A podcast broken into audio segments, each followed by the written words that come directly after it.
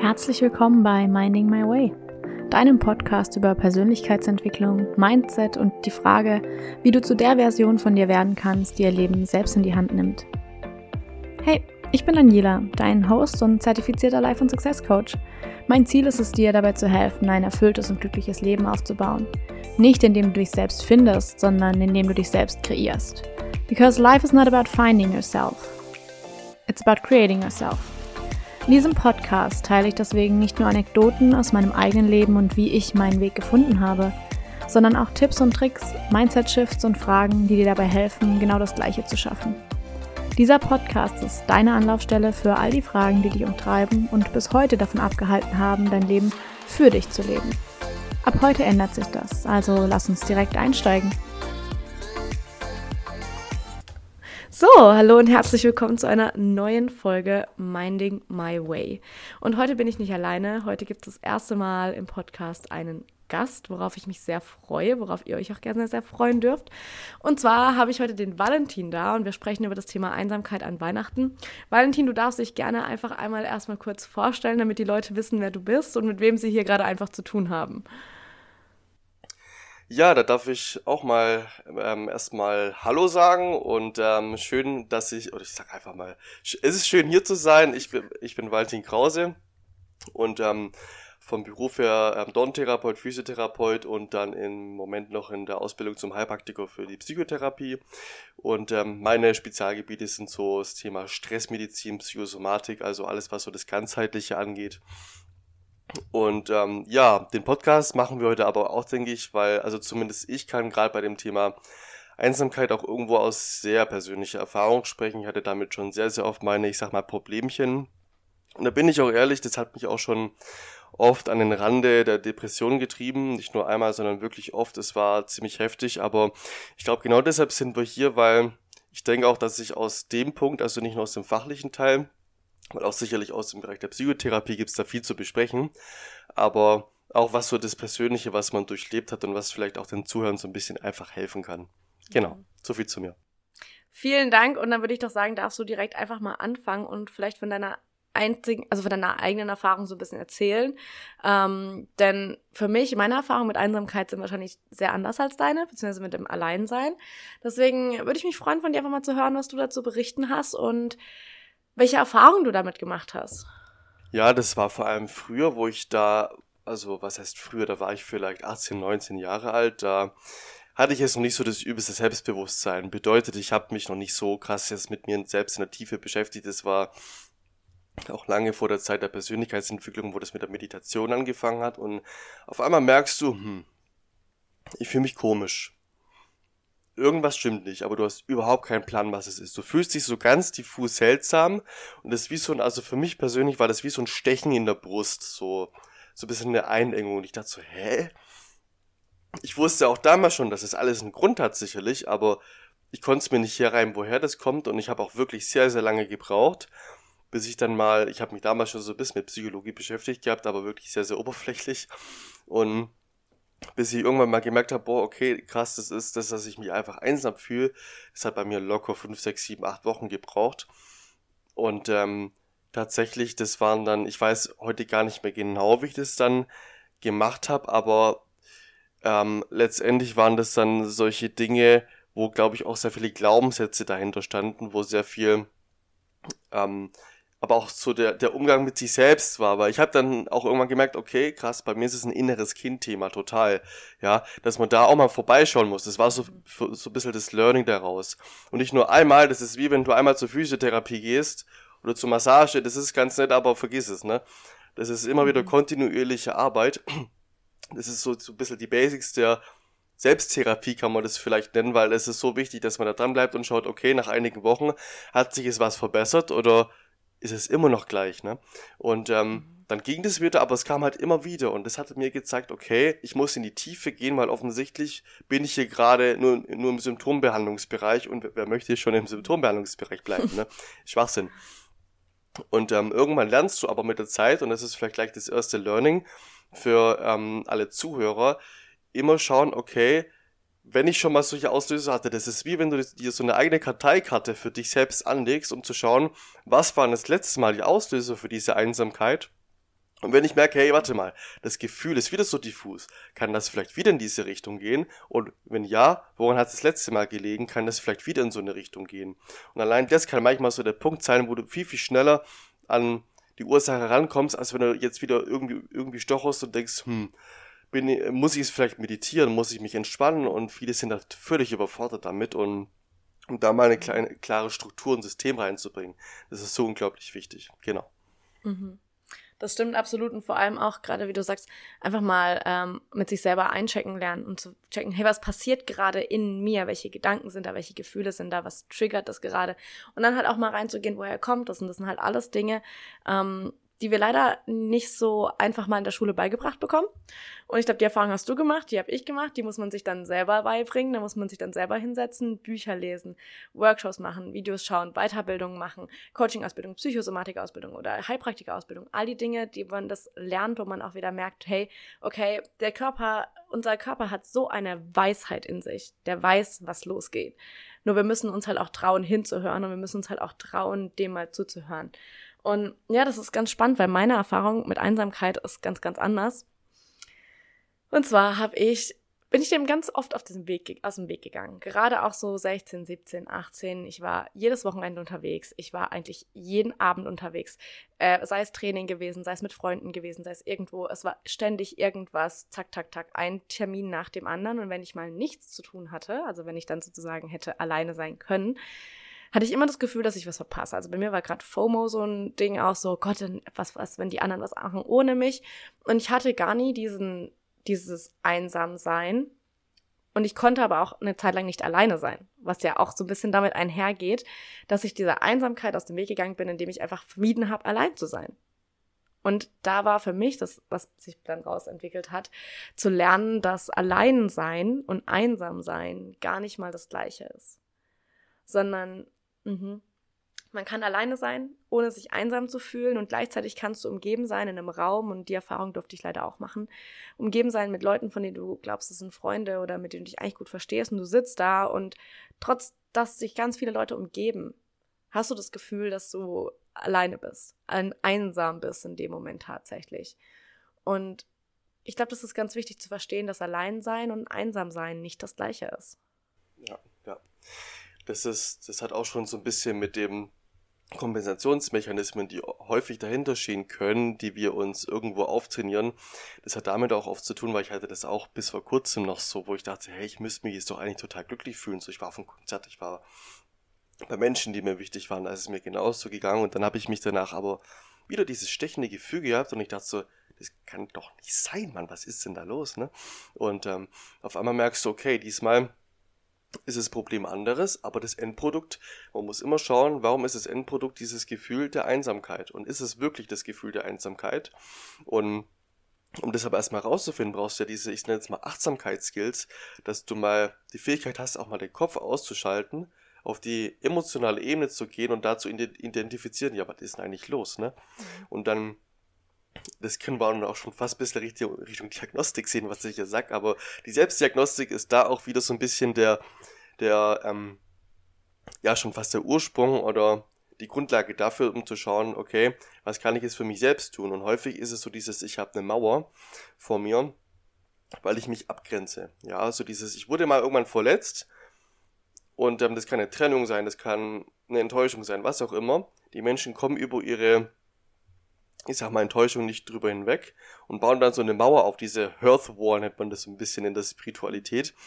Und ähm, dann kannst du auch auf dem Festival sein mit 40.000 anderen Verrückten, es wird dir nichts bringen, weil du bist abgeschnitten, auch energetisch vom Rest. Und ähm, von dem her, da muss man wirklich so ein bisschen aufpassen, weil das kann echt sehr, sehr, ich sag mal, eklig ausgehen für das eigene emotionale Innenleben. Mhm. Und ähm, ich finde es auch spannend, dass du das so, dass du das auf die Art und Weise wahrgenommen hast. Deshalb finde ich die innere Arbeit so, spannend, weil da kannst du kein Standardverfahren ähm, machen, weil jeder äh, macht es so anders, bei jedem sind die Grundeinstellungen so verschieden und von dem her auch danke für dein Teilen auf jeden Fall. Tolle Sache. Ich glaube, das ist ganz, ganz wichtig, dass wir verstehen, dass auch wenn das Endprodukt sich einsam zu fühlen vielleicht für viele Leute ähnlich ist, dass die Ursache so unterschiedlich sein können wie Tag und Nacht. Und dass es genau da auch wichtig ist, eben, warum ich auch auf Instagram, in meinen Coachings überall immer so predige, dass du lernen, dass jeder lernen sollte, mit sich selber einzuchecken und auch das so zu einem täglichen Ritual zu machen, weil es genau darum geht mit sich selber einzuchecken und zu schauen, was ist bei mir gerade da, weil es gibt niemanden, der dir sagen kann, was da wirklich los ist, sondern es geht immer darum, auch als Coach, auch als Therapeut vielleicht in dem Sinne, immer die, die vielleicht eine, einen Rahmen zu liefern, der der Person hilft, dahin zu kommen und auch einen Rahmen zu liefern, in dem sie sich öffnen kann, einen Rahmen, in dem sie sich sicher fühlt, um auf diese emotionale Ebene runterzugehen, um nicht alles zu intellektualisieren und zu sagen, ja, und ich fühle mich, weil und das und dies und das und mit dem Verstand sozusagen zu fühlen, in Anführungsstrichen, sondern auch zu fühlen. Und da zu sitzen und zu fühlen. Und fühlen ist halt was, was man mit dem Körper macht und nicht mit dem Kopf. Genau. Das ist sowas, da nehme ich immer gerne eine Metapher dazu, gerade für den Anfang, weil man vielleicht noch nie meditiert hat, was ja überhaupt nicht schlimm ist. Man kann ja immer damit beginnen. Am besten an den Feiertagen, beste Zeitpunkt dafür. Mhm nehmt euch da tatsächlich, also ihr könnt euch einen Coach nehmen, ihr könnt es online machen mit geführten Meditationen. Ich habe es mit geführten Meditationen gemacht. Das ist wie wenn du einen Fahrlehrer hast am Anfang. Du musst erst mal lernen, wie schalte ich meine Gedanken aus, wie, wie bringe ich da Ruhe rein, wie kann ich in diese Selbstregulation kommen. Und am Anfang bist du erstmal überfordert damit. Das ist wie wenn du den, den Gang nicht richtig reinkriegst und denkst, oh Gott, jetzt muss ich den Blinker setzen und wo muss ich es überhaupt hinfahren? Das ist genauso. Aber irgendwann, das ist, ähm, was automatisiert ist. Also bei mir zumindest ist es halt so, wie wir beim Autofahren, beim Meditieren, natürlich, es gibt mal Tage, wie immer, wo mal mehr, mal weniger gut funktioniert, aber du konditionierst deinen Körper darauf, ähm, ein Programm zu machen, welches darauf abzieht, dass du relativ schnell in deine emotionale Welt kommst. Und das ist aber Training. Deshalb sage ich auch immer ganz gerne in meiner psychologischen Beratung, Schrägstrich Stresstherapie, gibt es Meditationstraining, weil das halt ähm, was eine Fähigkeit ist wie jede andere, die man entwickeln darf. Mhm.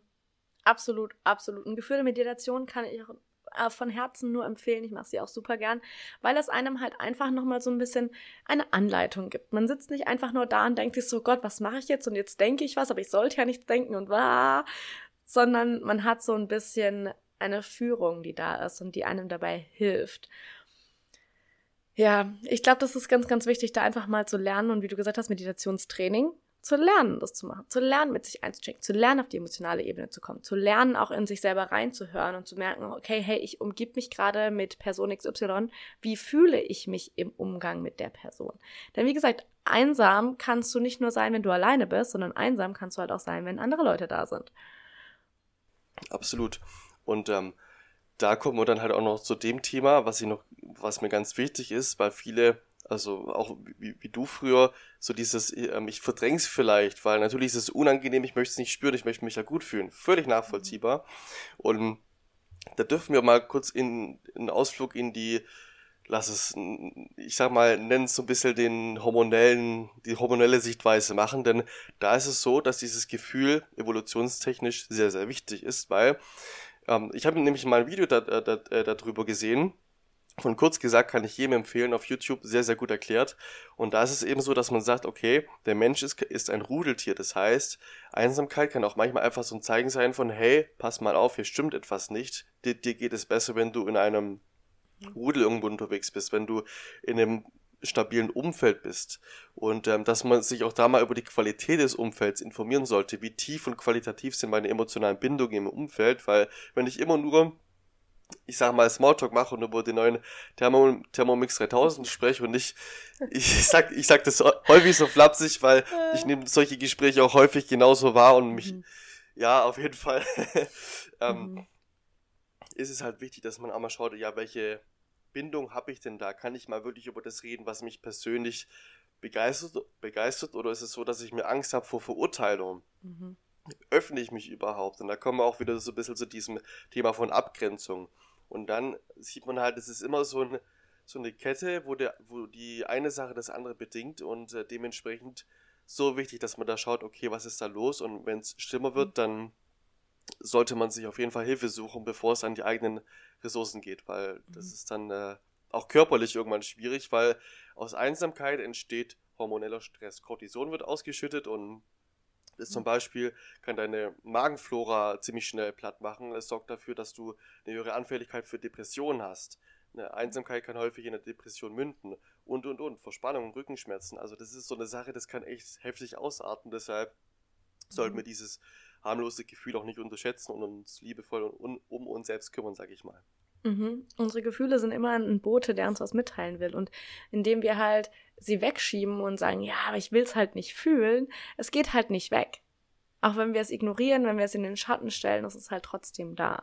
Und ich glaube, das ist ganz wichtig, da auch zu lernen, sich mit den Emotionen auseinanderzusetzen, beziehungsweise auch mit den Gefühlen auseinanderzusetzen. Gefühle und Emotionen sind zwei unterschiedliche Dinge. Das Gefühl ist das, was du im Körper fühlst. Die Emotion ist das, was dein Kopf daraus macht. So. Wenn ich mir meinen Ellenbogen anhau, dann spüre ich den Widerstand im Körper. Das ist das Gefühl, aber der Schmerz ist die Emotion sozusagen. Also, beziehungsweise auch das, was mehr oder weniger rauskommt, okay, ich bin alleine, ich nehme wahr, ich habe vielleicht eine Leere in mir.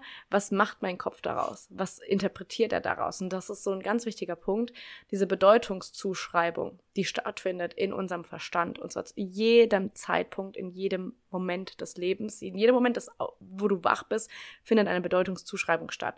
Du musst dir vorstellen, ein Verstand nimmt in jedem in jeder Sekunde über zwei Millionen Datenbits auf, über was du siehst, hörst, fühlst, alle Sinne. Aber du kannst die gar nicht alle bewusst verarbeiten. Es geht nicht. Also unser Kopf wird explodieren so.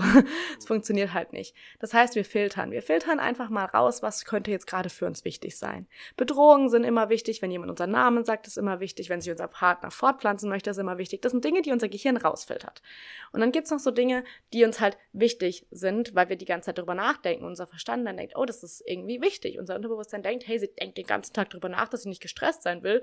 Zeigen wir ihr doch mal den Stress weil sie denkt ja darüber nach, muss ja irgendwie wichtig sein. Und dann aber auch wichtig, welche Bedeutung geben wir dem? Die Bedeutungszuschreibung ist sozusagen dieser, es ist so ein ganzer Loop in unserem Kopf. Wenn du als Information wahrnimmst, hey, okay, ich habe gerade einen Crush auf irgendjemanden und die Person schreibt mir jetzt einfach nicht mehr. Die antwortet gerade seit vier Stunden nicht. Was ist die Bedeutung, die du dem gibst? Heißt es für dich, hey, die hat jemand anderen und die mag mich gar nicht mehr und alles ist Katastrophe? Oder hey, okay, die hat gerade keine Zeit, in einer halben Stunde schreibt sie bestimmt wieder, wenn sie Zeit hat. Was ist die Bedeutung, die wir dieser Information, die einfach nur so das, was ist, und das ist ja auch wieder Meditation, das ist ja auch wieder Achtsamkeit, unterscheiden zu können, was tatsächlich ist und was wir daraus machen?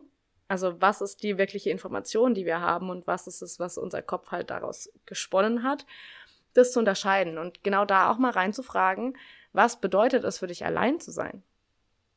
Was bedeutet alleine sein tatsächlich und welche Gefühle kommen dann hoch? Und das ist nämlich das, was bei mir so der Auslöser war. Ich habe dann festgestellt, ich mag alleine sein nicht, weil Alleinsein mir das Gefühl gegeben hat, ich habe zu wenig Freunde, ich bin uncool, ich bin uninteressant, man mag mich nicht, keiner liebt mich so. Das waren so die Dinge, die dann hochkamen. Bis ich festgestellt habe, Alleinsein und sich nicht geliebt fühlen, ist nicht das Gleiche. Das ist nicht das Gleiche. Und da deswegen auch an alle Zuhörer die Frage, was bedeutet Alleinsein für dich?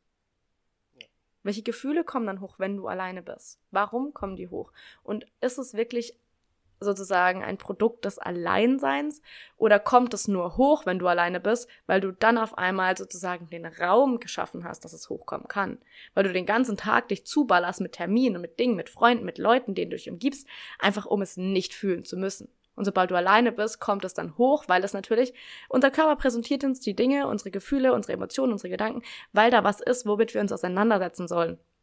Der will das loswerden. Wir haben jetzt dieses interne Blueprint sozusagen von unserer idealen Gesundheit. Unser Körper weiß, wie er sich heilen kann. Aber wir lassen ihn ganz oft einfach nicht. Weil wir uns die Gefühle nicht fühlen wollen, weil wir uns dem unangenehmen Gedanken nicht stellen wollen, weil wir uns lieber ablenken und es wieder wegschieben. Und da mal reinzugehen, okay, was bedeutet Alleinsein für mich? Was kommt hoch, wenn ich alleine bin? Warum kommt es hoch und wie kann ich damit umgehen? Ja, das ist für viele tatsächlich, glaube ich, auch gar nicht so einfach, weil wir mhm. bekommen ja auch schon ich sag mal, gesellschaftlich so diese ganzen Kompensationsmechanismen, da gehe ich mal kurz so ein bisschen in die Teampsychologie rein, gerade Abspaltung oder Verschiebung und sowas. Ich meine, dir wird ja schon indoktriniert, dass du dich ablenken sollst, mhm. ja, äh, gerade bei der, bei der Trennung. Ich meine, natürlich solltest du jetzt nicht 24-7 dahinterher heulen. Okay, am Anfang darf man das vielleicht auch mal machen, aber so dieses, ich verschieße mich jetzt und ich lache jetzt wieder auf Instagram, dass alle sehen, wie gut es mir geht und wie stark ich bin, was für ein Schwachsinn, by the way ähm, anstatt mal zu sagen, okay, ich kümmere mich jetzt mal um das, was in mir ist. Und deshalb möchte ich auch jedem empfehlen, am Anfang ganz bewusst macht mal gar keine emotionale Arbeit am Anfang, nein, werdet ein Meister in den Basics, weil wenn ihr ein gutes Fundament habt, ja, und da, da dürft ihr schon an Weihnachten anfangen und den ganzen Januar dürft ihr das durchmachen, bis ihr merkt, kann ich. Mhm. Dann könnt ihr mal gerne eine, eine, Etage tiefer gehen und immer tiefer, bis ihr merkt, es ist wie so ein Hochhaus, wie so ein Stockwerk, Stockwerk für Stockwerk runtergehen.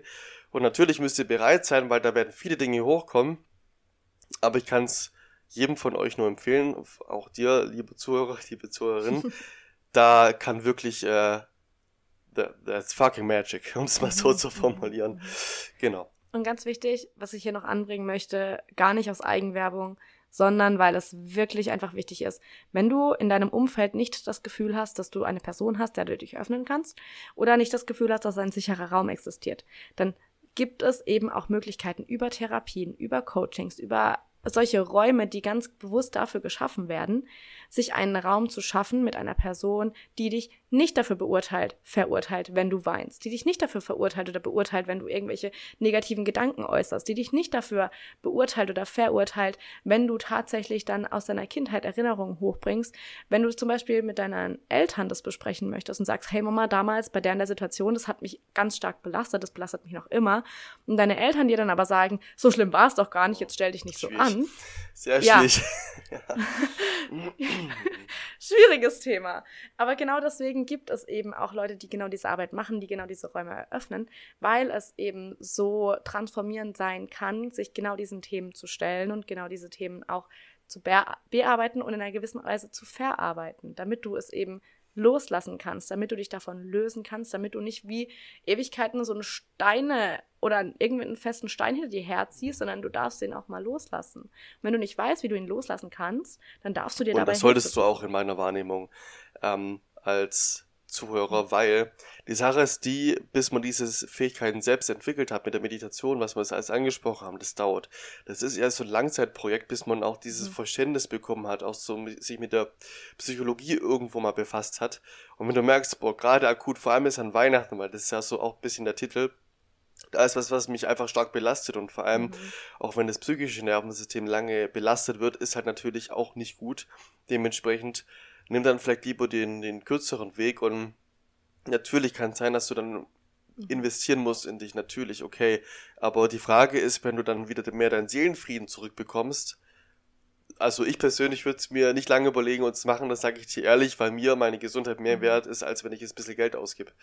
Das ist halt so meine mhm. Einstellung, weil auch bis du meinen Psychotherapieplatz bekommst, darfst du dann sechs bis acht Monate warten musst du froh sein, dass es oder hoffen, dass es passt von der Verbindung und dass das Verfahren für dich das Richtige mhm. ist. Und dann ist die Frage, brauchst du überhaupt Psychotherapie? Und das ist, wie, wie man mhm. schon hört, so ein bisschen schwierig, langwierig und zu lange musst du selbst klarkommen und wir wollen nicht an den Punkt kommen, dass es so weit eskaliert, dass du noch zum Arzt gehen musst, weil du so weit psychisch abgebaut hast, dass du vielleicht mit Antidepressiva behandelt werden musst. Also deshalb lieber früher intervenieren, vielleicht kann, kann man das noch im Rahmen vom Coaching mhm. regeln und dann hast du dir sehr, sehr viel Leid und was weiß ich was erspart. Ja, Ganz wichtig, was ich hier noch kurz einwerfen möchte, Coaching ist keine Psychotherapie. Genau. Coaching dient nicht der Diagnostik, sondern Coaching ist ähm, sozusagen, ich würde sagen, eine Vorstufe genau. davon. Wenn man merkt so, hey, es passt irgendwo was nicht, es ist noch nicht so, dass ich sage, ich leide tatsächlich mental extrem darunter. Es ist noch nicht so, dass ich sage, ich habe wirklich Depressionen oder andere Erkrankungen, sondern wo du sagst, hey, da ist irgendwas, das stimmt nicht so ganz. Ich möchte das verbessern, weil ich weiß, dass es besser sein kann, weil ich weiß, dass da was ist, was ich bearbeiten darf. Dann darf man sich da auch an Coaches wenden. Und ich denke eben, dass man da auch, das ist auch, und das bin ich, also bin ich persönlich ein sehr großer Vertreter davon, dass Coaches in ihrem ethnischen Bereich und ihrer ethnischen Arbeit auch daran innehalten sollten, zu sagen, der Person kann ich noch helfen oder nein, diese Person sollte wirklich ärztliche Hilfe in Anspruch nehmen. Das nur dazu. Genau, das ist ganz wichtig. So manchmal ist es halt auch so ein fließender Übergang zwischen, ja, wann ist es noch ein Coaching-Thema und wann ist es Psychotherapie, aber mhm. in der Ausbildung haben wir das so gelernt, ähm, weil natürlich die meisten bei uns machen Coaching und Psychotherapie, die es fertig sind. Und da ist es eben so, dass man sagt, okay, alles, was es wirklich tiefgreifende, ich sag mal, also was es kein Kavaliersdelikt ist, ja, also Coaching wurde immer mit Optimierung in Verbindung gebracht, mhm. mit, mit Beratung, aber alles, wo du es merkst, okay, es ist intensiver und es ist ein sehr, sehr tiefgehendes Problem, sag ich mal, ist man, ist man einfach in der Psychotherapie meistens besser aufgehoben, weil man dann auch noch hormonell eingestellt werden muss, weil man auch den Körper mal abscannen muss. Das passiert ja, ich sage in, in den meisten Coachings nicht. Ist auch, also wird natürlich auch nicht von Coaches mhm. erwartet, dass man jetzt da die ganze Biochemie drauf hat, aber manchmal muss man halt gucken, komme ich mit dem Coaching weiter und wenn ich da halt merke, okay, das war cool, aber ich merke, da ist noch irgendwas im Busch, dann lass es bitte nochmal abklären, weil manchmal kann es auch hormonelle Ursachen haben. Die Schilddrüse, ähm, gerade ähm, dann aber auch der, der Stresshaushalt, was, was machen die Endorphine, was machen, also das ist nochmal eine völlig eigene Welt für sich. Aber deshalb, das sind diese unterschiedlichen Eskalationsstufen, mhm. wo man erstmal sagt, okay, ich mache ein Coaching und, und äh, wenn das gut läuft, Glück gehabt, wunderbar, freut mich für dich. Aber wenn du merkst, ist ganz cool, aber irgendwie kommt jetzt was anderes in mir hoch und ich merke gerade, ich habe es nicht mehr im Griff, dann bitte, ähm, dann musst du nochmal tiefer danach schauen. Genau. Absolut, absolut. Und da appelliere, also wenn auch hier Coaches zuhören, bitte Leute, seid ehrlich mit den Leuten, mit denen ihr arbeitet. Und sagt denen, hey, ich kann dir dabei helfen oder hey, ich kann dir dabei nicht mehr helfen, such dir bitte ärztliche Hilfe. Weil es geht halt nicht einfach darum so, ey, es ist cool, was ich mache und hör, sondern es geht halt tatsächlich einfach um die andere Person im Coaching. Immer. Ja, besser ist es. okay, lass uns zurück zum Thema kommen. ähm, Weihnachten. Ich hatte da vorhin einen Gedankengang, den möchte ich gerne teilen. Und zwar, warum ist Weihnachten so triggernd? Warum fühlen wir uns gerade zu Weihnachten manchmal so gestresst und so einsam und so, ah, da kommt so viel hoch auf einmal. Und ähm, es klingt immer so hart, wenn man das sagt, aber die Familie ist der Endgegner.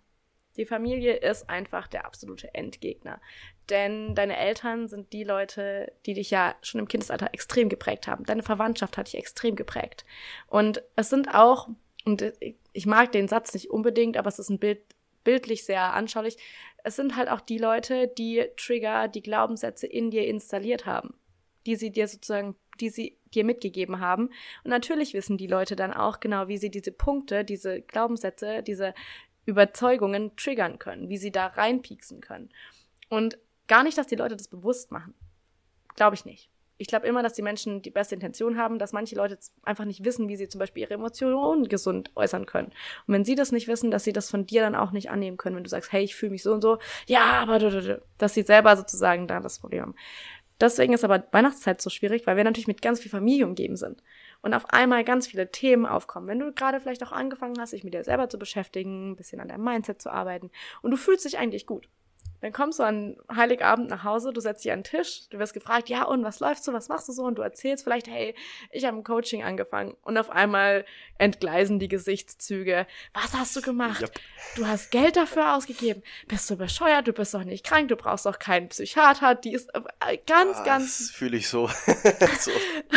ganz ja, wilde Dinge. Und auf einmal wird dir ein schlechtes Gefühl dafür suggeriert, dass du dich um dich selbst kümmerst dann sitzt du da und denkst du so, hey, ich habe doch mein eigen, ich habe es doch für mich in die Hand genommen, ich wollte mich gut fühlen und ich habe mich gut gefühlt und jetzt werde ich dafür fertig gemacht.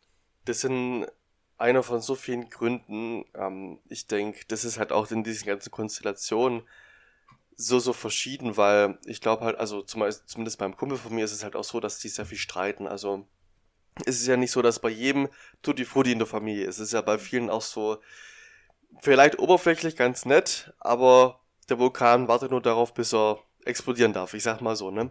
Natürlich. Ich denke, bei den wenigsten ist es tatsächlich Tutti Frutti. Ja, genau. Ding. Das ist eben das und dann, dann überlege ich mir so, dann hast du schon Weihnachtsstress, ne? Dann musst du Geschenke kaufen und dann hast du vielleicht gerade mit der aktuellen Situation, mit Energiekrise, Strompreiserhöhung und so weiter. Ja, psychisches Nervensystem arbeitet eh schon auf Anschlag und dann kommt noch das dazu. Ja, und dann, dann, dann äh, denkst du dir nur noch so, um Gottes Willen, wann hört denn das hier auf, ne?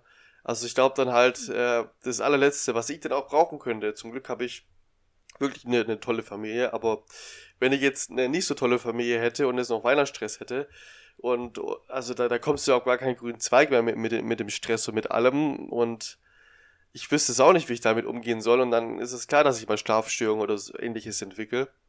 Mhm. Völlig verständlich. Mhm. Und ich glaube, da eben auch gerade zu Weihnachten sich noch bewusster äh, irgendjemand, ich weiß nicht mehr, wer mir das irgendwann mal gesagt hat, aber es ist so, es hat sich so eingebrannt für mich. Die Momente, in denen du glaubst, keine Zeit für dich zu haben, sind die Momente, in denen du sie dir am meisten nehmen musst. In denen du wirklich sagen musst, ich, es ist Priorität. Es hat Prioritäten. Priorität bedeutet nicht, es wäre cool, wenn es funktionieren würde. Priorität bedeutet, das ist wichtiger als etwas anderes. Das heißt, ich muss zu anderen Dingen auch mal Nein sagen dann gehst du vielleicht nicht zum Kaffee noch zu Tante Elfriede, sondern du setzt dich zu Hause hin, nimmst dein Journal und schreibst mal auf, was passiert ist. Setz dich hin und meditierst. Du setzt dich hin und schläfst vielleicht mal noch mal eine halbe Stunde, um diese Dinge einfach wirklich zu verarbeiten. Und gerade zu Weihnachten, gerade mit dem Weihnachtsstress, wie du es auch gemeint hast, und wir dieses Gefühl haben von, ich habe ja gar keine Zeit und ich muss ja überall sein und ich habe noch so viele Dinge zu tun. Genau das sind die Momente. In den Momenten, in denen wir glauben, wir haben keine Zeit, in denen ist es am dringendsten notwendig, sie zu sehen. Absolut, da möchte ich so einen Spruch, ähm, den ich total geil finde, das habe ich beim, ähm, da, da, kann ich auch mal ein kleines Shoutout, sagt man dazu, ja, machen. Vom lieben Tobias Duven, Heilpraktiker, der ähm, ist auch Richtung Stressmedizin unterwegs, von dem habe ich sehr viel gelernt. Ähm, und der hat auf seiner Website was ganz Tolles stehen, und zwar, normalerweise reicht eine halbe Stunde meditieren am Tag, außer du hast keine Zeit, dann brauchst du eine Stunde. Mhm. Und das, das sind solche äh, Sprüche, wo ich sage, geil, hat mhm. er vollkommen recht damit und ähm, muss man sich selbst vor Augen führen. Ich habe auch immer wieder Patienten mit Rückenschmerzen oder ähnlichen Dingen, die sagen, ich habe keine Zeit für Sport, ich habe auch keine Zeit für Meditation. Ich sage immer, so Sport und Meditation, dann geht es deinem Rücken gut. Mhm. Die meisten Menschen machen leider nichts davon, weshalb sie auch irgendwann Probleme bekommen. Ähm, aber ja, das, die Sache ist halt auch da wieder, die möchtest du weiter Ibuprofen schlucken und dir deine Magenflora versauen oder möchtest du jetzt mal wirklich was tun? Und ich glaube, man muss erstmal an den Punkt kommen, dass man sagt, okay, ich breche jetzt aus meinen Routinen aus, vielleicht aus meiner ganzen Automatisierungssystem, aus meinem eigenen Hamsterrad und sage, nein, ich muss jetzt was tun. Bei den meisten Menschen passiert es leider erst, wenn, wenn das Kind in den Brunnen gefallen ist. Mhm. Deshalb an die Zuhörerschaft bitte so früh wie möglich eingreifen, weil logischerweise, dann geht es auch wieder relativ gut weg und alles, aber das ist halt so, so eine Schraube, man, da kann es auch so wunderbar drehen, wenn man nur möchte und wenn man sich selbst wert ist vor allem und wenn man sich nicht aufopfert für andere, weil auch da stehen auch häufig Glaubenssätze dahinter, wie ich kann jetzt doch nicht meinen, mhm. also weiß ich, besten Freund oder so enttäuschen und einfach absagen. Natürlich kannst du, das ist deine Entscheidung.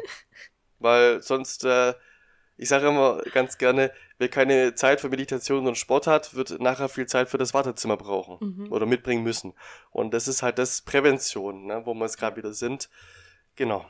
So ich glaube auch, ganz, ganz oft ist leider, leider, leider ähm, gesellschaftlich ist eher anerkannt zu sagen, oh, es ist so scheiße und oh, ich habe Rückenschmerzen und es ist so schrecklich und uh, sich über dieses Negative, über dieses Leid, über dieses Beklagen mit anderen Menschen zu connecten weil was ist, wenn du mit anderen Leuten am Montagmorgen, du gehst irgendwo hin und sagst, ah, und wie war dein Tag? Ja, Montag halt, ne?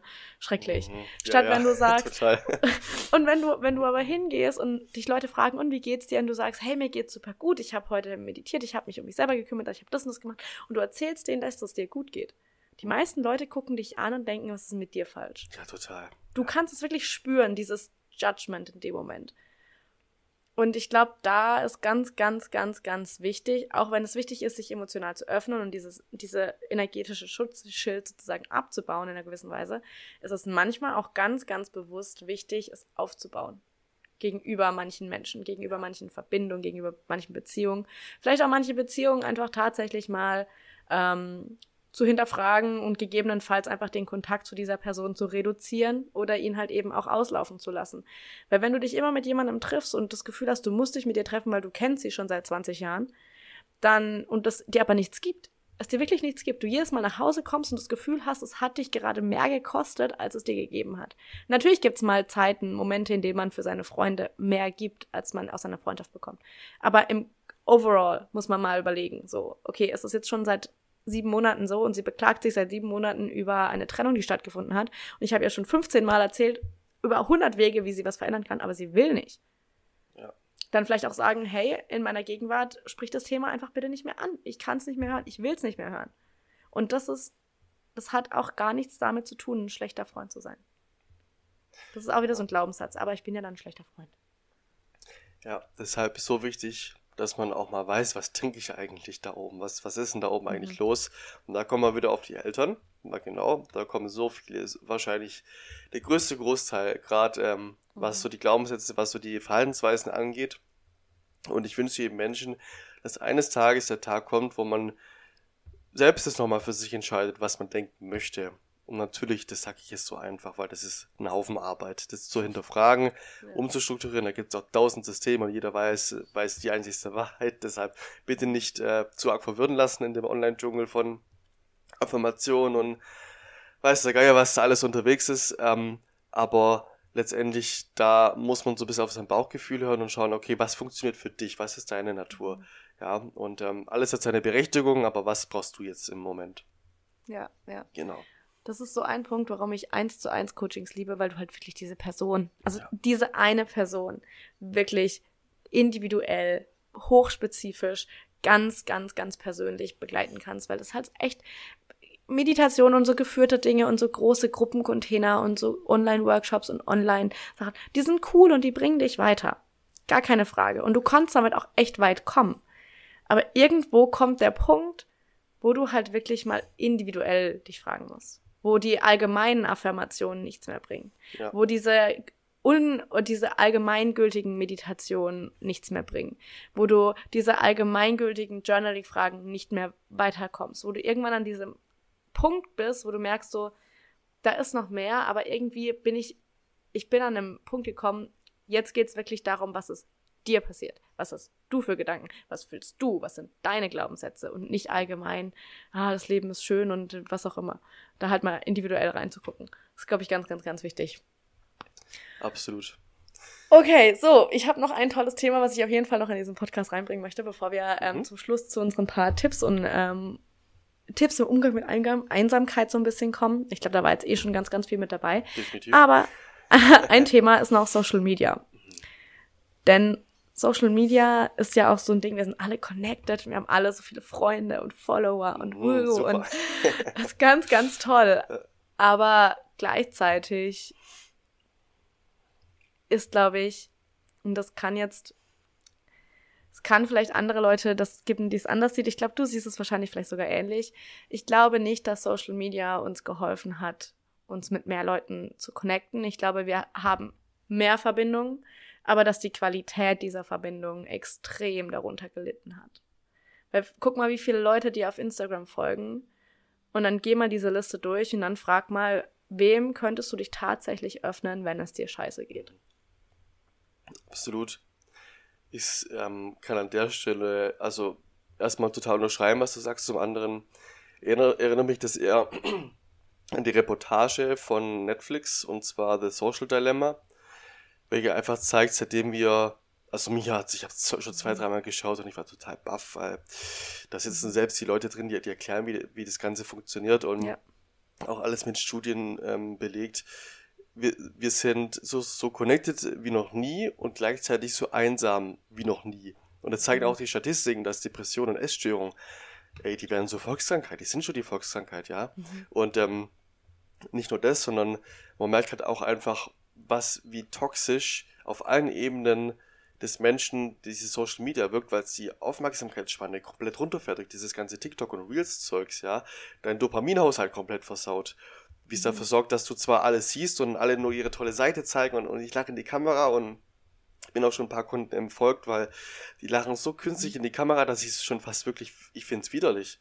Und deshalb, ich habe ja auch schon so einen kleinen Timer in meinem Handy eingebaut, wo ich immer sehe, wie, wie viel Zeit ich wo verbracht habe und ich kriege einen Wochenbericht. Und dann mal, manchmal bin ich auch erschrocken, oh Gott, oh Gott, wie viel Zeit habe ich wieder am Handy verbracht? Und dann ist es auch mal weniger, aber deshalb ist es da wichtig, Kontrolle reinzubringen, was sehe ich wie, weil ansonsten wird deine Lebensqualität darunter massiv leiden. Und ähm, dann natürlich, wenn du so, so, eine, so eine hohe Reizschwelle kriegst und immer Dopamin und immer, oh Gott, oh Gott, immer so viel Reiz auf einmal und dann sitzt du mal nur am Lagerfeuer, na, natürlich das ist so ein kleiner Reiz, der ist bedeutungslos für den Kick, den du auf Inst äh, Instagram oder sonstigen Dingen kriegst. Deshalb, das ist alles andere als ungefährlich. Deshalb immer schön bewusst mhm. konsumieren. Mhm. Ich habe tatsächlich auch, das ist ganz lustig, gestern ähm, einen komplett handyfreien Tag gehabt. Also ich war am Laptop, ich habe auch ein bisschen was gearbeitet, ich habe viel gejournalt, ich habe, glaube drei oder vier Mal meditiert. Also es war viel, wo ich gesagt habe, okay, aber gerade ich merke, dass für mich das Smartphone extrem Ja. Da bist du halt ganz schnell mal auf Instagram und dann scrollst du mal schnell. Ja. Am Laptop funktioniert das nicht. Das macht einfach keinen Spaß, sozusagen.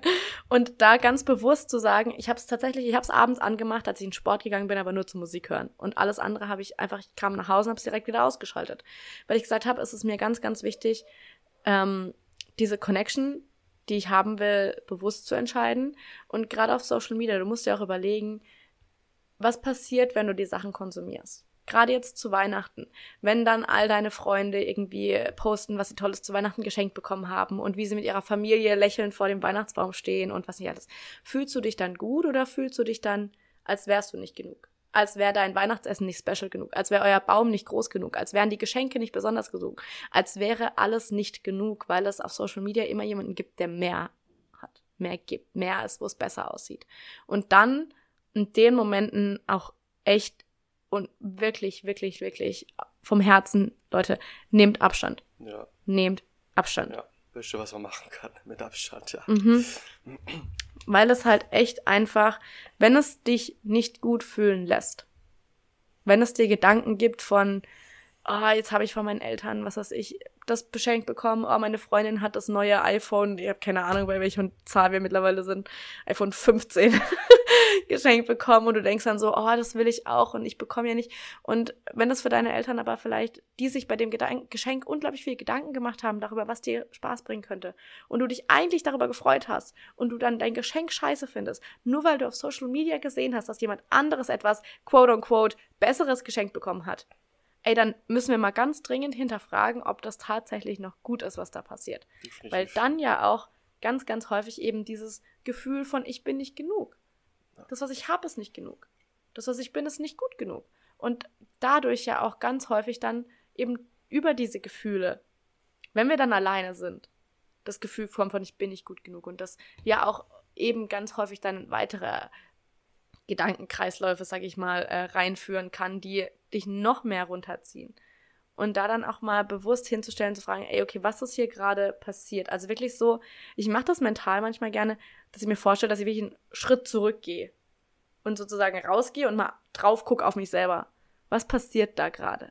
Okay, ich saß hier, ich hatte einen guten Tag, ich habe Social Media, ich habe Instagram geöffnet, ich habe bei irgendjemandem eine Story gesehen und auf einmal hatte ich das Gefühl, dass das, was ich tue, das, was ich bin, nicht gut genug ist. Hm, Schon verrückt, ja? wenn man sich das Mhm. so überlegt, so, weil ich glaube, vieles ist auch da erstmal nicht bewusst, weil man denkt, ach ja, ich gehe jetzt mal kurz auf Instagram und mach das mal und dann hoppala, wo kommt der Gedanke her, was hast denn du hier Mhm. zu suchen, ne? so, hä? was soll denn das jetzt? Ja, Und ich glaube auch diese Gedanken einfach ganz, ganz, ganz bewusst mal wahrzunehmen. Und deswegen bin ich auch so ein Fan von Journaling, die Sachen einfach mal aufschreiben. Weil in dem Moment, in dem du es aufschreibst und du wirklich so diese Gedanken sehen kannst, sie nicht nur da oben drin sind in deinem Kopf, sondern dass du die wirklich sehen kannst, schwarz auf weiß sozusagen, in dem Moment kann man auch mal drüber nachdenken, ey, warum denke ich das denn? ja. Da sind wir wieder bei der Achtsamkeit. Ja, ja, ja, das immer wieder. Und ich glaube, das ist einfach ganz, ganz wichtig. Deswegen für Weihnachten überlegt euch, was ihr auf Social Media zeigen wollt, überlegt euch, was ihr konsumieren wollt. Geht auch gerne mal, ich mache das, ich glaube, ich folge auf, ich folge nicht vielen Leuten. Ich folge ganz ausgewählten Menschen nur. Ähm, weil ich sage, mir ist es wichtig, was ich konsumiere, was ich auch in mein, Unter mein Unterbewusstsein hört immer zu, Leute. Das hört immer, immer, immer, immer zu. Alles, was du aufnimmst, alles, was du hörst, alles, was du siehst, sieht dein Unterbewusstsein auch. So. Und dann frag dich mal, okay, will ich das eigentlich haben? Ja. Will ich das wirklich?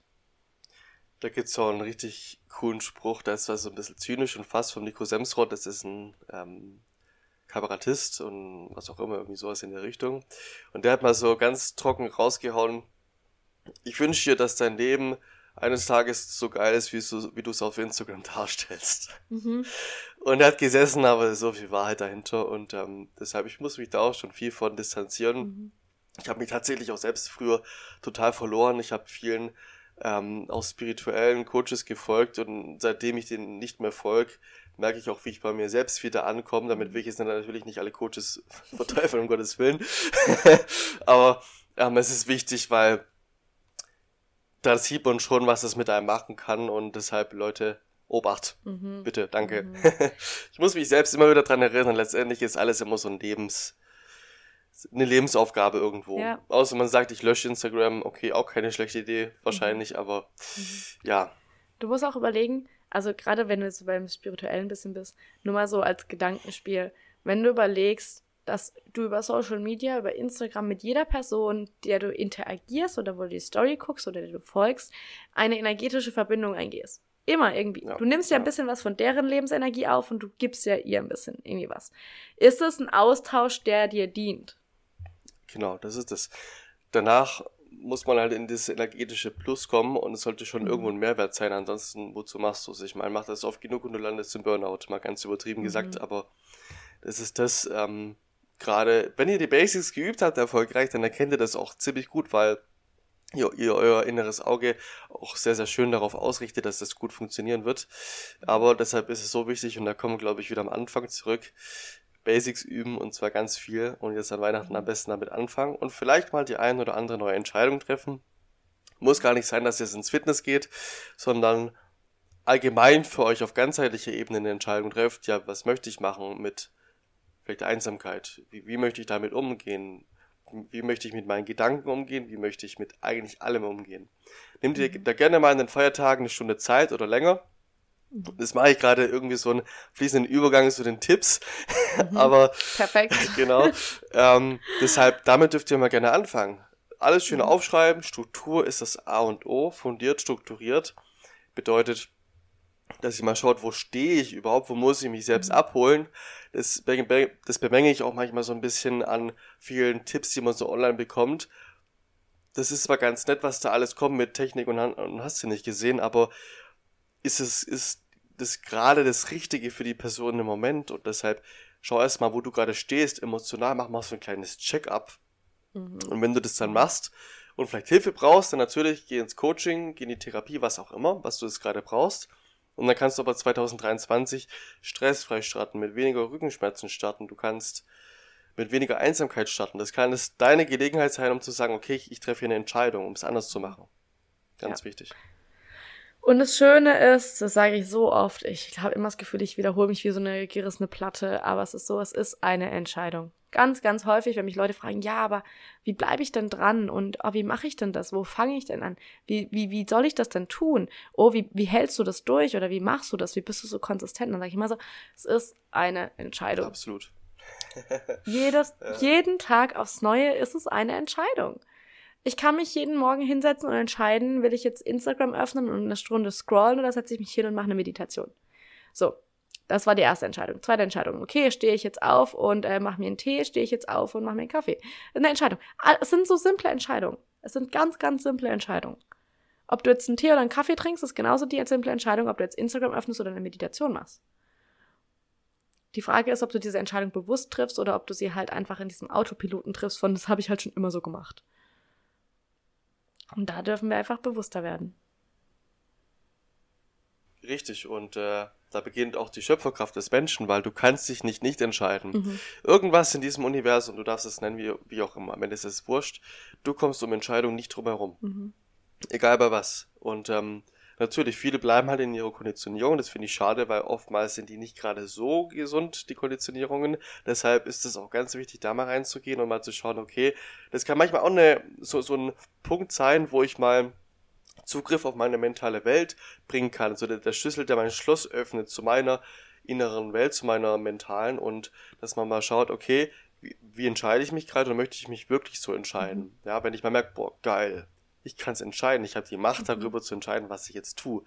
Und wenn du da mal ein bisschen reinspüren willst, auch ähm, die Zuhörer, Zuhörerschaft, wenn du mal reinspürst, ich habe die Entscheidung, was macht es mit dir? Aha, Selbstwirksamkeit. Mhm. Ja, ich bin nicht ausgeliefert dem Ganzen.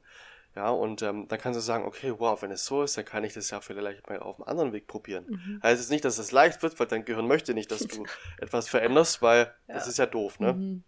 Aber du kannst es jedes Mal aufs Neue entscheiden. Und da kommen wir auch so ein bisschen in die Neuroplastizität. Mhm. Ja, bedeutet, dass du neue Dinge erschaffen kannst und aber erstmal diesen Weg kreieren musst. Am Anfang ist es wie so ein Trampelpfad. Mhm. Normalerweise die Autobahn ist das, was du immer machst. Mhm.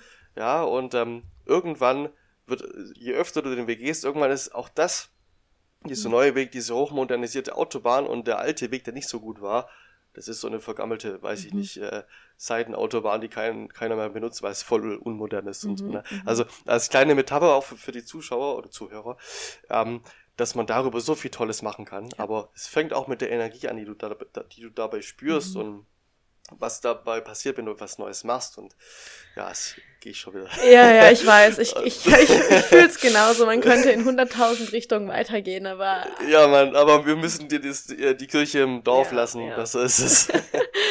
ja. Ein Punkt, den ich noch dazu sagen möchte, ist halt genau das. Wenn du dich und das ist auch so, wenn du was verändern möchtest in deinem Leben, dann frag dich, warum und aus welcher, aus welcher Intention heraus du was verändern möchtest. Möchtest du es machen? Möchtest du dich selber verbessern, in Anführungsstrichen, weil das Wort finde ich jetzt auch nicht so passend, aber gut. Ähm, möchtest du etwas in deinem Leben verändern, weil du sagst, jetzt gerade ist alles so scheiße und ich will davon weglaufen? Oder möchtest du was verändern, weil du sagst, ich habe etwas Besseres verdient? Und allein nur mal kurz da reinzuspüren ich will was verändern, weil ich es gerade scheiße finde. Oder zu sagen, ich will was verändern, weil ich was Besseres verdient habe. Allein schon diese zu spüren, wie unterschiedlich das ist. Und es sind gerade nur zwei Sätze. Und das, was wir sagen, NLP ist ja auch so ein Ding, das, was wir sagen, ist halt das, was wir, worüber du deine Welt kreierst, weil dein Kopf natürlich, ach, wir, nee, wir, wir, wir lassen es. Aber da sieht man mal, wie tief man einsteigen kann. Da, das finde ich, ist ja. das unglaublich Interessante und vor allem, wie alles so zusammenhängt, weil das kann man wieder auf das Körperliche projizieren mit dem, mhm. Was da, ähm, die ganzen Wissenschaften und so weiter. Also da kann es so viele Fässer aufmachen, aber mhm. weil wir schon bei fast 50 Minuten sind, ich glaube, die, ja. die Köpfe würden, werden auch schon de dementsprechend rauchen. Ähm, deshalb dürfen wir, glaube ich, langsam mhm. zum Punkt kommen. Aber ich glaube, mhm. hier ist ganz viel Mehrwert drin, was vielen weiterhelfen wird und ich ja. denke, ähm, das ist das, worum es geht. Und natürlich, wenn es jemand sagt und ich habe volles Verständnis dafür, ist alles ganz cool, aber ich traue mich da allein vielleicht nicht ran, weil in meiner Vergangenheit ist viel Scheiß passiert. Mhm. Und ähm, dann kannst du gerne, das geht ja bei dir hoch, dann der, der Podcast, wenn ich es in, richtig mhm. in Erinnerung habe, schreib sie gerne an, äh, die, die, die liebe Daniela, und äh, guck mal, was man da machen kann. Mhm. Ob es dann Coaching das Richtige ist oder ob es mir ins Psychosomatische geht oder was weiß ich. Mhm. Aber hol dir Hilfe und ähm, zwei, dreimal und dann geht es auch wieder in eine ja. gute Richtung für dich. Das wünsche ich mir für jeden. Gesundheit. Mhm. Fürs neue Jahr. Das ist es. Das ist es. Ähm, okay. Ich danke dir, Valentin. Wir haben noch, ich mache noch drei, wir machen noch jeder drei Tipps jetzt für Weihnachten, die drei Top-Tipps, die wir haben, damit sie mit dem Gefühl, mit dem Gefühlschaos, vielleicht auch was dadurch entstehen kann, umgehen kann. Zum ersten, mein erster Tipp, mach dir klar, du bist nicht allein. Du bist nie allein. Wirklich nicht. Es gibt immer Leute, die das, was du erleben, gerade schon durchlebt haben und die dir dabei helfen können. Das zweite ist, welche Bedeutung gibst du dem? Welche Bedeutung gibst du dem Kommentar, den äh, Onkel Herbert dir an den Kopf geschmissen hat? Und welche Bedeutung gibst du dem Alleinsein? Welche Bedeutung gibst du dem, wie du dich fühlst? Welche Bedeutung gibst du den Gedanken, die du fühlst? Gedanken, die du denkst. und dann ähm, mach dir die Zeit mit dir alleine so schön wie möglich. Das war de, die Nummer eins Top-Sache, die mir geholfen hat, Zeit mit mir alleine verbringen zu können und das auch zu genießen. Die Zeit einfach auch wirklich zu was Schönem zu machen. Ja. Allein sein muss nicht bedeuten, du sitzt alleine auf deinem Bett und denkst dir so, oh, es wäre so viel toller, wenn ich andere Leute jetzt um mich hätte. Allein sein kann auch bedeuten, dass du dir schöne Musik anmachst, du machst eine Kerze an, du schaffst ein tolles Ambiente, du kochst dir nur für dich selber was unglaublich Tolles. Du machst ein Bad, du lässt, du liest das Buch, was seit vier Wochen schon wieder auf dem Nachttisch liegt. Es ist egal, was du machst. Es geht darum, dass es für dich was Nährendes ist, was Schönes, wo du dich wirklich drauf freuen kannst. Seit ich das gemacht habe, seit ich diesen Shift hatte, das ist schon zwei Jahre her oder so, seither liebe ich es, Zeit allein zu verbringen. Ja, ich, also, ich merke das auch, mh, ich merke auch wirklich, wie mir das wie unglaublich gut mir das tut, weil es mir halt auch wieder hilft, bei mir anzukommen. Nicht überall bei allen mit jedem Gedanken irgendwo sozusagen die ganze Energie überall hin zu verlieren, sondern sie wirklich wieder einzusammeln und bei mir zu sein. Ich glaube, das sind die drei Dinge, die ich dir mitgeben möchte. Valentin, was sind deine drei Top-Tipps für, für Weihnachten? ich denke, als Oberbegriff möchte ich gerne nehmen, trau dich. Damit meine ich, trau dich anzufangen mit den Basics, ja. Das ist die Grundlage für alles andere gerade ist mit den mentalen Techniken, Meditation, dann trau dich, dich abzugrenzen und für dich was Gutes zu tun. trau dich, eine neue Autobahn zu bauen in deinem Kopf, was ich vorhin angesprochen habe. Trau dich, ähm, etwas Neues zu, zu machen, was dir besser tut und trau dich vielleicht auch mal dir Hilfe zu holen. Es ist kein Zeichen von Schwäche, sondern definitiv ein Zeichen von Stärke, weil man sagt, hey, mhm. liebe Dani, bitte zeig mir mal, wie kann ich denn überhaupt meditieren, wie kriege ich meine Gedanken in den Griff oder wie auch immer. Ja, ähm, ist es, jeder braucht mal Hilfe und das ist völlig in Ordnung und trau dich auf die Reise zu dir selbst zu machen und zu schauen, okay, warum mhm. ist meine Einsamkeit vielleicht da, was ist äh, die Tiefe meines Symptoms, Symptome in, Symptome in der Tiefe verstehen und ich glaube damit, ja, bin ich auch durch mhm. erstmal. genau. Ja, ja. Finde ich sehr schön. Das waren echt, waren gute Punkte. Ja, wir sind, oh Gott, wir sind schon so viel. Über, aber das ist, das ist irgendwie immer so. Aber für, für die Zuhörer, das, ja, das, der Zeitplan war so 30 bis maximal 45 Minuten. Ja. Well, ups. Aber gut, dafür hattet ihr umso mehr Inhalt und dafür ähm, umso mehr Mehrwert. Valentin, ich danke dir von Herzen für diese Podcast-Folge. Ich danke dir, dass du der erste Gast in diesem Podcast warst. Yay! ähm, Hat große Freude bereitet. Es war auf jeden Fall sehr, sehr schön. Danke, dass ich hier sein durfte. Auf jeden Fall. Natürlich, sehr gerne. Nächste, beziehungsweise die kommenden Tage wird es auch bei Valentins Podcast eine ähm, zweite Folge von uns geben. Und genau. zwar zum Thema Stress, Umgang mit Stress, Stressmanagement, so in die Richtung. Also schaut da auf jeden Fall vorbei. Ihr werdet es auch auf jeden Fall auf Instagram sehen können. Instagram Valentin, wo dürfen die Leute dir folgen? Genau, da bin ich unter Psychosomatik bei Valentin Krause zu finden. Genau. Verlinke ich auch in der Beschreibung. Ähm, und dann dürft ihr das gerne mal auschecken, dürft euch gerne beim Valentin auch mal melden und ihm sagen, hey, was habt ihr in der Podcast-Folge besonders gut gefunden? Was hat euch gefallen? Ja. Und ihr dürft auch gerne bei seinem Podcast durchhören. Wie heißt dein Podcast? Der heißt genauso. Psychosomatik ja. bei Valentin Krause, genau. Ja. Perfekt. Also, so dann würde ich sagen, sind wir hiermit am Ende. Ich bedanke mich nochmal ganz, ganz herzlich dafür, dass du da warst, dafür, dass Sehr du gerne. Ja, mitgenommen hast. Und ähm, ich sag mal, bis zum nächsten Mal. Bis zum nächsten Mal. Bleibt gesund alle. Wir hören uns. Ciao. Ciao.